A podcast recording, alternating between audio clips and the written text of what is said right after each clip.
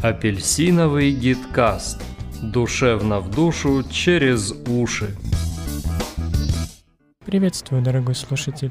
Это апельсиновый гидкаст и Илья Мельничук. Весна врывается в наш календарь, а мы в столицу. Москва встречает сложной схемой метрополитена, но нас этим вообще не напугать.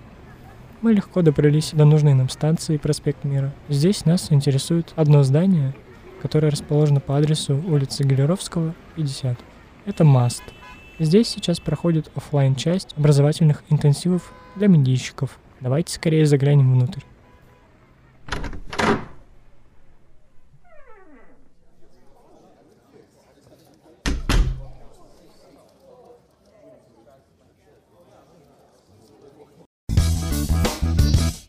Ребята, ребята, стойте!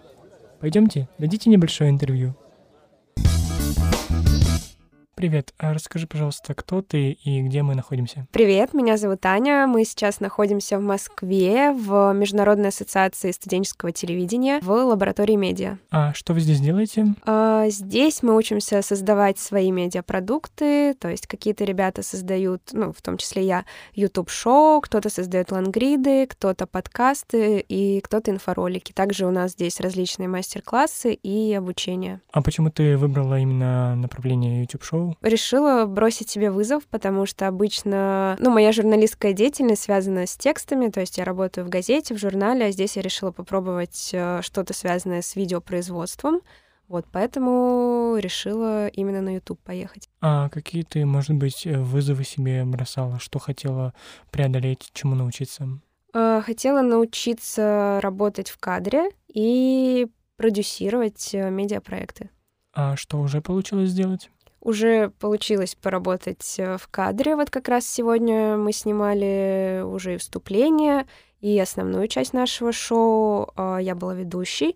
Ну и также я продюсирую наш проект. То есть э, ищу гостей и разные там организационные вопросы решаю. А как вообще проходит работа на этих интенсивах? Ну, с утра у нас обычно планерка, то есть мы распределяем задачи на день, э, нам говорят о каких-то мастер-классах предстоящих, вот. Потом в течение дня у нас есть как э, обучение, так и практика, то есть мы собираемся командой, выезжаем куда-то, наши редакции проходят съемки, вот. И вечером обычно тоже планерка, на которой мы подводим итоги. Желаю удачи тебе с твоим YouTube-шоу, чтобы оно попало в тренды России на первое место, чтобы его увидело очень много миллионов человек. Спасибо большое за открытое интервью. Удачи. Да, спасибо.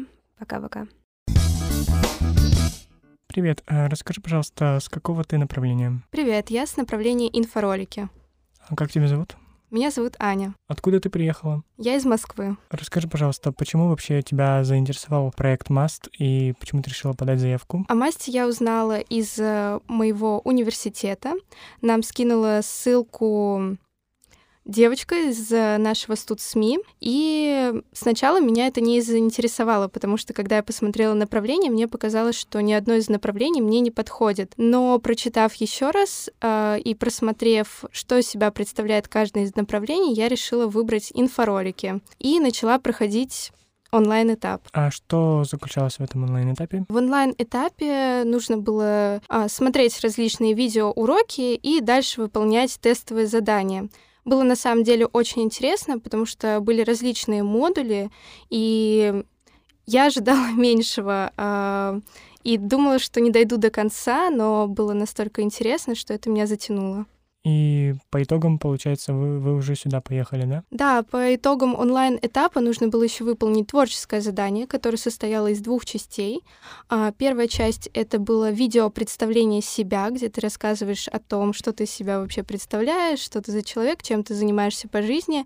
И второе — это нужно было сделать презентацию своего личного проекта по твоему направлению. Ты без раздумий э, согласилась и пришла сюда, да? Получается, да. А, после того, как я выполнила это творческое задание, мне пришло письмо о том, что я прошла в офлайн этап, и немного подумав, все же я согласилась и приехала сюда. А что вы делаете сейчас здесь? Здесь мы занимаемся созданием собственного проекта инфоролика, который мы будем представлять уже послезавтра.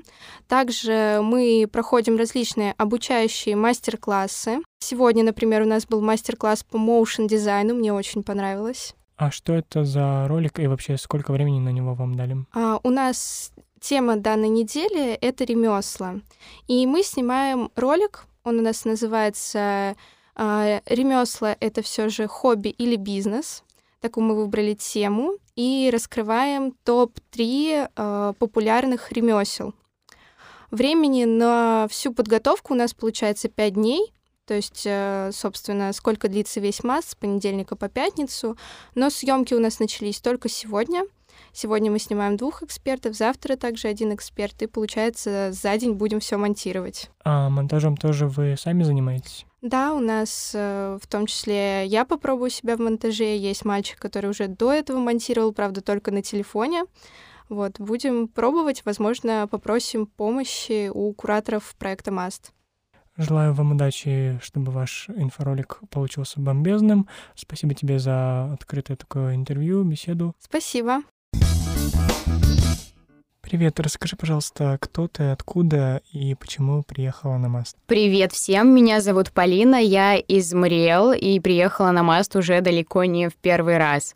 И приехала как раз-таки потому, что предыдущие разы мне здесь понравилось, и вот, повторила. Второй раз или третий? А, я уже даже, честно говоря, потеряла счет, наверное, на интенсивах второй раз. И сейчас мы работаем по направлению Лангрид. А в прошлый раз на каком направлении ты была? В прошлый раз я работала по направлению ток-шоу. Это вообще был первый раз, когда МАС проводил интенсивы. Это был мой первый опыт, и тогда все было немного по-другому. Расскажи, пожалуйста, чем отличались интенсив тогда и интенсив сейчас? На самом деле здесь очень-очень много различий, и начинается вообще с формата проведения интенсивов, потому что сейчас это несколько частей — онлайн-часть и офлайн часть А тогда это была всего лишь офлайн часть это было пять рабочих дней, и тогда все было по-другому. Тогда были другие немного задачи перед нами, потому что у нас не было такого большого времени, чтобы все разобрать, так как это сейчас делаем мы. А почему ты выбрала именно эти направления? Что тогда, что сейчас? А тогда ток-шоу было очень привлекательным. Мне кажется, что тогда, это было два года назад, я еще задумалась о профессии ведущего. Меня это как-то привлекало. К тому же там была возможность поработать корреспондентом. Наверное, поэтому. А сейчас я занимаюсь в направлении Лангрид, потому что это для меня ново вообще никогда не работала с таким форматом текста, стало интересно. Тебе легко было э, пройти творческое задание в момент отбора по лангриду? Да, с творческим заданием не возникло особых проблем, потому что до творческого задания есть целые блоки лекций, которые, в общем-то, готовят каждого, которые знакомят с какими-то азами и с чем-то более углубленным, поэтому, когда ты подходишь непосредственно к заданию, ты уже, в общем-то, вполне имеешь при себе все, чтобы его хорошо выполнить. А расскажи, пожалуйста, как ты вообще попала в мир медиа? Наверное, можно начать историю с того момента, когда я в детстве посмотрела сериальчик и решила, что хочу стать журналистом. С того момента моя жизнь как-то была с этим связана. Я делала в детстве свой журнал, а потом печаталась в каких-то детских изданиях, в школьных газетах и так далее, и тому подобное. Ну и вот. Ты учишься сейчас на профильном факультете или нет? Да, я учусь на журфаке уже на третьем курсе. Если помнишь название сериала, посоветуй, может быть, э, юным журналистам или тем, кто еще этого не знает, понадобится. Да, конечно, это сериал Маргоша, просто не хотела его озвучивать. Да, я смотрела. Тогда был пик, это был, ну, 2009, может, 2007 года.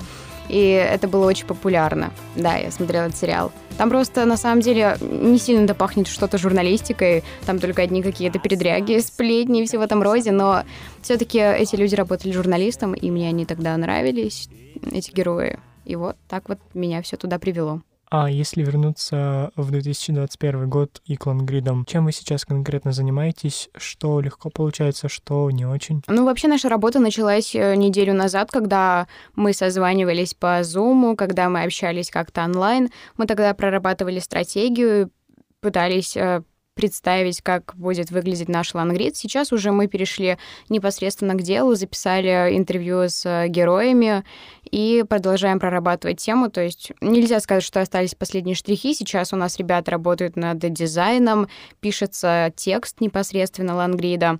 И лично я сейчас занимаюсь тизером, поэтому у нас дедлайны, как всегда, поджимают. А может быть, какие-то интересные истории, казусы случались за время работы? Расскажи, пожалуйста, если есть такое. Да, ты попал в точку насчет казуса. У нас произошла такая не очень приятная, но очень поучительная ситуация, когда мы, наша команда, забыли про соглашение с героям это соглашение на показ изображения на безвозмездной основе, в общем-то, бессрочно. Поэтому мы это не подписали, и, соответственно, через э, буквально день после этого мы запросили это согласие у нашего героя. Я не знаю, когда ему пришла в голову эта чудесная идея, но он э, запросил с нас денежную сумму за все то, что мы делали с ним здесь. Ну, то есть мы просто брали интервью на самом деле.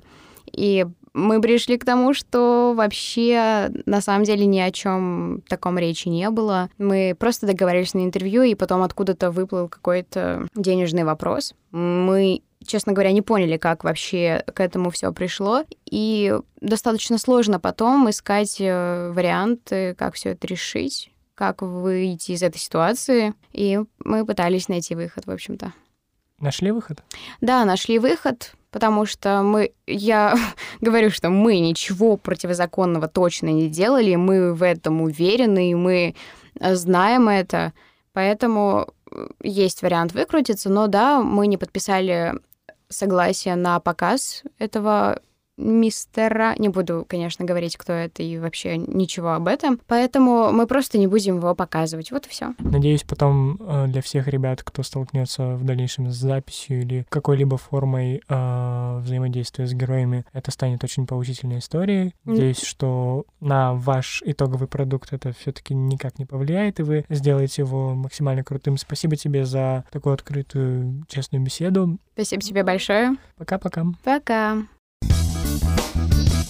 Привет, представься, пожалуйста, и скажи, откуда ты приехала. Я Вероника, приехала к вам из солнечного града Севастополя, ака из Крыма, сама из Керчи. Здесь уже второй раз, второй год, на втором потоке.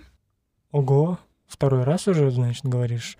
А чем тебя, значит, так зацепил первый раз, что ты повторила свое путешествие? Ну, во-первых, я поменяла направление. Я была первый раз на лангридах на первом курсе. Была еще такой ничего не умеющей, ничего не знающей девочкой. А во второй раз я уже поняла, зачем я еду, поменяла направление, теперь я на подкастах, и еду я сюда ради спикеров, ради опыта, ради практики, которая здесь просто навалом. Вся жизнь в массе — это практика, сплошная практика. А что тебя привлекает в подкастах? Моя сильная сторона — это разговоры и голос. Тем не менее, э, как ни парадоксально это звучит, да, я свою сильную сторону пока не использую при работе в команде, потому что я монтажер. Я побывала в аппаратной, я участвовала в записи голоса, я сидела как бы по ту сторону студии, и я давно хотела увидеть внутреннюю кухню подкастинга и научиться работать с аудишеном. Это важно, это очень круто, здорово, прекрасно. А почему ты не поехала сразу на подкасты в прошлом году?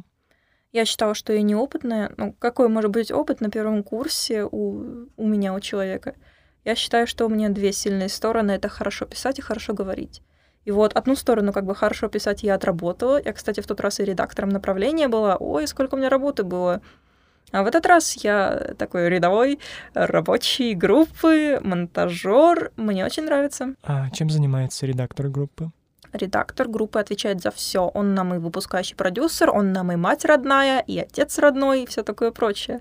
Следит за всяким процессом, будь то съемка тизера, э, создание обложки, монтаж тот же самый. Вот буквально час назад мы сидели с Полиной, один наушник у нее, один наушник у меня, сидим две головы вместе, плечом к плечу, монтируем первого спикера.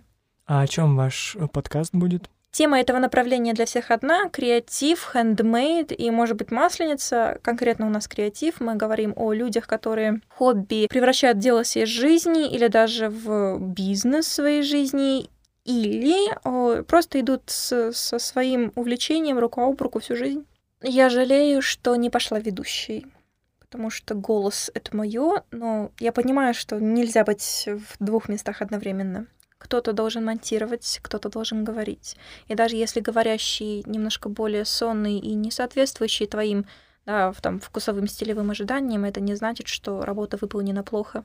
Люди все разные, и в команде нужно иметь много терпения и даже толерантности, чтобы со всеми обходиться достойно. Это иногда тяжело, но этому нужно учиться. Ты стала монтажером, потому что ты хотела монтаж свой развить, или потому что так сложились карты и других э, ребят на место ведущих было больше? Так сложилась ситуация, что все программы Adobe немножко похожи между собой. Горячими клавишами, общим интерфейсом. Научишься монтировать хорошо в одной программе, быстро освоишь другие. Да, начинать с аудишена довольно здорово, потому что такой мини-аудишн есть и в премьере, и работа со звуком — это всегда здорово. Этот навык пригодится и не пропадет. Ведущий — это человек, который меньше всего умеет. А монтажник, монтажер — это тот, кто видит, знает и понимает все развивается вкус, развивается навык. Монтаж — одна из самых выгодных позиций.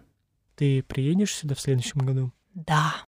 Как можно ожидать? Да. Направление 4, курсов бакалавриата 4, ни на что не намекаю, но на двух направлениях я уже побывала. К сведению, я на втором курсе.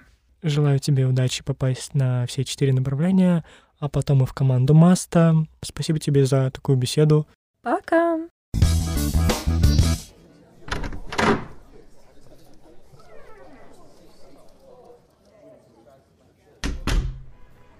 Интересные в Москве, конечно, ребята. Очень яркие, творческие. Местечко, маст. Надо будет сюда обязательно вернуться в качестве участника. А какой здесь чай? М-м-м. Ну ладно, это в будущем, а сейчас нас ждет аэропорт. Настала пора возвращаться домой. Как пролетим в Челябинск, выйдем на связь и проведем, наверное, какую-нибудь экскурсию. О чем? Я не знаю, на месяц сориентируемся. Надеемся, что Челябинск встретит нас с хорошей погодой, а не как обычно. Ладно, это все мы узнаем чуть попозже. Сейчас мы с вами все-таки уже будем прощаться. Вы слушали апельсиновый гидкаст и Илью Мельничука. Подписывайтесь на наши социальные сети и будьте в курсе всех сочных событий. Еще услышимся. Слушал подкаст. Коммент на афише. Лайк нам поставь и друзей зови. Пусть ответственность в твоих руках, если ты обманул. Увы, я.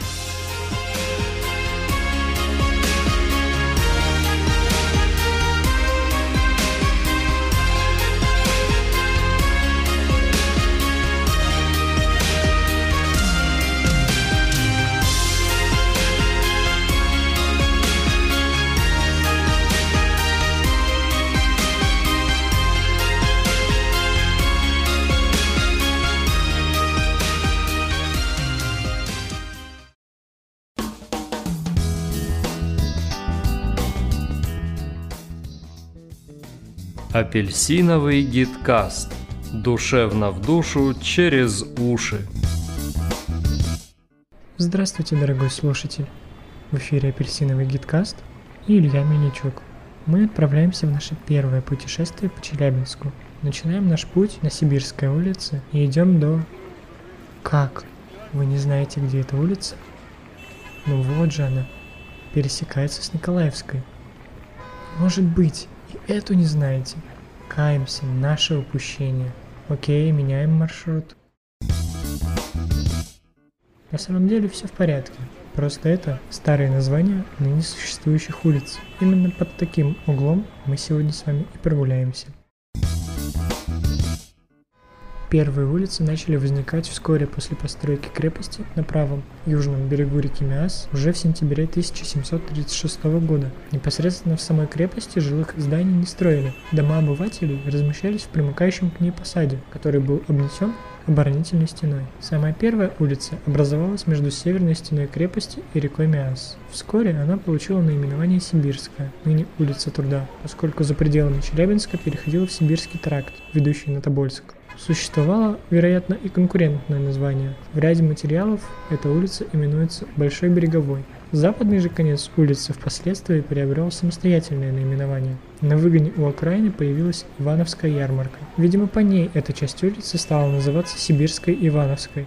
Затем она трансформировалась в Ивановскую. В конце 18 столетия Сибирская Ивановская – это самая населенная улица города, насчитывавшая 35 дворов. Чуть позже, выше и ниже по течению Миаса, то есть западнее и восточнее крепости, перпендикулярно к реке было распланировано еще несколько улиц. Поначалу их было четыре, по две с западной и восточной сторон. Первая к востоку получила свое название по Первой Челябинской церкви, которая была освящена в 1739 году в честь Николая Чудотворца. Николаевская, ныне улица Советская. Она была односторонней и шла на запад, в сторону церкви и крепости. После присвоения Челябинской крепости статуса центра Исетской провинции, здесь началось строительство административных зданий, и между улицей Николаевской и площадью с церковью образовалась еще одна улица, заканчивавшаяся на юге Оренбургскими воротами и продолжавшаяся после Челябинской дорогой на Оренбург. Оренбургская улица, ныне Цвиллинга а Николаевская стала двусторонней. На улице Оренбургской, судя по записи в обывательской книге, в 1787 году было учтено лишь 4 двора, а в списке 1795 года она уже именовалась Христорождественской, на ней насчитывалось 11 дворов. С постройкой собора деревянная церковь Николая Чудотворца потеряла свое значение, и по просьбе казаков ее перенесли в Заречье. Следующая после Николаевской улица стала называться Мяской, так как располагалась вниз по течению реки. Улица, которая образовалась к востоку от нее, стала именоваться весьма необычно – Грязнуха. Вскоре появилась и следующая улица – Мастеровая. Крайне восточной улицей Челябинска стала ключевая, ныне это улица Свободы. Ее назвали так из-за ключей, бивших недалеко от нынешнего перекрестка Свободы Карла Маркса. Однако ключевой именовалась не вся улица, а лишь ее часть. К северу от улицы Сибирской она называлась Сибирская стеновая, так как близ нее проходила восточная городская стена с сибирскими воротами. Таким образом, у нынешней улицы Свободы в далеком прошлом было два названия. Часть улицы к северу от нынешней улицы Труда, называвшаяся Сибирской Стеновой, относилась к так называемой заручейной части города. В тот период это была окраина, но именно здесь, мещанином Саввой Петровичем Старцевым, был построен один из трех первых каменных домов Челябинска. Заручейная часть которую в свое время также именовали Солдатской Слободой, располагалась к северу от улицы Сибирской, за безымянным ручьем, который сейчас называют речкой Игуменкой. Ручей впадал в Миас в районе современного моста по улице Братьев Кашириных. Сегодня он течет под землей в трубе. Этот городской закоулок в основном населяли семьи отставных солдат, небогатых казаков и мещан. Здесь проходила лишь одна улица, уже упоминавшаяся нами Сибирская стеновая. Остальные улочки названий не имели. Первая улица, которая шла вдоль западной стены Челябинской крепости, именовалась Азиатской, ныне Елькина. Некоторое время от Азиатской до Христорождественской улицы вдоль здания городового магистрата гостиного двора проходил еще и Азиатский переулок. Следом за Азиатской шла улица Челябинская, получившая свое название по правобережному притоку Мяса, реке Челябки. К западу от Челябинской чуть позже образовалась еще одна улица, названная Проточной. На старых планах видно, что русло мяса в этом месте делилось на две протоки. На довольно долгое время крайней западной улицей стала Пермская, ныне Васенко. Вполне возможно, что свое наименование она получила в тот непродолжительный период, когда Челябинск относился к Екатеринбургской области Пермского наместничества. Быстрое развитие и получение Челябинском статуса центра Исетской провинции привело к многократному увеличению территории посадской части города. Появилась вторая после Сибирской продольная улица – Исетская, имени Карла Маркса, названная в честь Исетской провинции. Южнее ее образовалась Солдатская, ныне Красноармейская улица. Решение о заселении левобережной части реки Миас мещанами, мастеровыми и купцами было принято властями в октябре 1747 года. Населяли Заречье городовые казаки, мещане и записавшиеся в купечество и цехи 105 душ мужского пола. Все они жительство имели в дистриктах. Им велено поселиться в Челябинской крепости за рекой, как сказано в одном из октябрьских указов 1747 года. Положение этой части Челябинской крепости определялось относительно ее центра. Первая улица, образовавшаяся на левом, северном берегу Миаса, так и называлась – Зарешная. Она шла вдоль реки с запада на восток. Следующая улица, также проходившая вдоль реки после ее поворота, но с севера на юг, стала береговой. Интересно, что в современности одна из улиц Калининского района около цирка до сих пор называется Береговой и даже расположена приблизительно в том месте, что и ее далекая предшественница. Центральная магистраль заречной части, которая вела от моста через Миас к северным воротам крепости, именовалась Уфимской. Ныне это часть улицы Кирова к северу от моста, в память о том, что она оканчивалась на севере Уфимскими воротами, а за пределами крепости продолжалась дорогой, которая вела на Уфу. К западу от центральной улицы Заречья проходила улица Покровская, которая получила свое название в честь Покрова Пресвятой Богородицы. Две следующие улицы западнее Покровской были названы в честь сословий. Одна стала казачьей, а другая купецкой. Крайней западной улицей Заречья была небольшая улочка с названием Нагорная. Еще одна улица в Заречной части, проходившая с запада на восток, после 1768 года, когда сюда была пересена Никольская церковь и освящена во имя Святой Троицы, стала Троицкой. Улочка, которая шла чуть севернее параллельно ей, стала называться Полевой. Крайне северной же улицы, проходившей вдоль крепостной стены с Уфимскими воротами, была односторонняя улица с названием Нагорная Стеновая, что определялось ее местоположением на возвышенности. Можно отметить, что название улиц в Челябинске XVIII века было гораздо меньше, чем собственно самих улиц, показанных на планах. Все упомянутые нами названия просуществовали до 1853 года, когда губернским начальством был утвержден план о поименовании улиц. Основная их масса исчезла в ходе перепланировки города ближе к 20 веку в соответствии с требованиями утвержденного Николаем I плана 1838 года. При этом часть старых названий просто перешла на вновь возникшие при перепланировке улицы, например, Мясская и Нагорная, а часть попросту забылась. В начале 20 века, задолго до Цоя, сердца челябинцев затребовали перемен, и началась новая работа по обновлению документов. Так, улица Красный Урал сейчас является частью улицы Братьев Кашириных. Ныне существующая улица Красного Урала никак не соотносится с улицей Красный Урал, которая проходила рядом со Свято-Троицкой церковью. У этой же церкви располагалась Троицкая площадь, переименованная в площадь Красного Октября, которая впоследствии была занята постройками и фактически перестала существовать. Улица Работниц до сих пор сохранила свое название, приобретенное в 1920 году, как и улицы Коммуны, Карла Маркса, Труда, Сони Кривой, Красноармейская, Свободы, Советская, Цвиллинга, Елькина, Васенко, Красная и Борьбы, а также площадь Революции и Алое поле.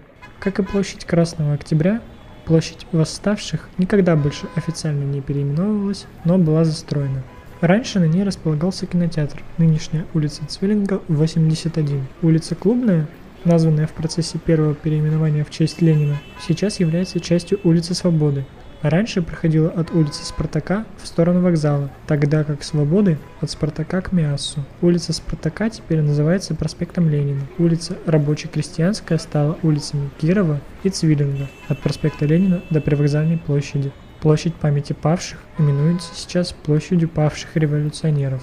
Улица Пушкина возникла вскоре после постройки Челябинской крепости как улица Мастеровая в XIX веке и была до 1937 года улицей Мастерской. Современное название получило 10 марта 1938 года. До 1930-х годов Улица именовалась Мастерской. Существовал только отрезок улицы от улицы Сибирской до Южного бульвара, ныне проспект Ленина. Южная часть упиралась в Южную площадь, ныне площадь Революции, и православное кладбище. Отрезок улицы от проспекта Ленина до улицы Плеханова застраивался с 30-х годов 20 века. Именно тогда же, во время подготовки празднования столетия со дня гибели Пушкина, улица получила сегодняшнее название. И теперь, когда вы в достаточном объеме ознакомились со всеми разночтениями наших улиц, мы можем вернуться в ту точку, с которой хотели начать, получается, уже нашу следующую экскурсию. Улица Ой, ой, имени. ой, ой. Подкаст составлен на основе статьи Государственного исторического музея Южного Урала, улицы Челябинска XVIII века. Прогулка по городу. Это был апельсиновый гидкаст и Илья Мельничук. Благодарим за прослушивание. Приходите к нам за интересными книгами об истории Челябинска. Подписывайтесь на социальные сети проекта Центральной библиотеки имени Александра Сергеевича Пушкина и будьте в курсе всех срочных событий. Еще услышимся!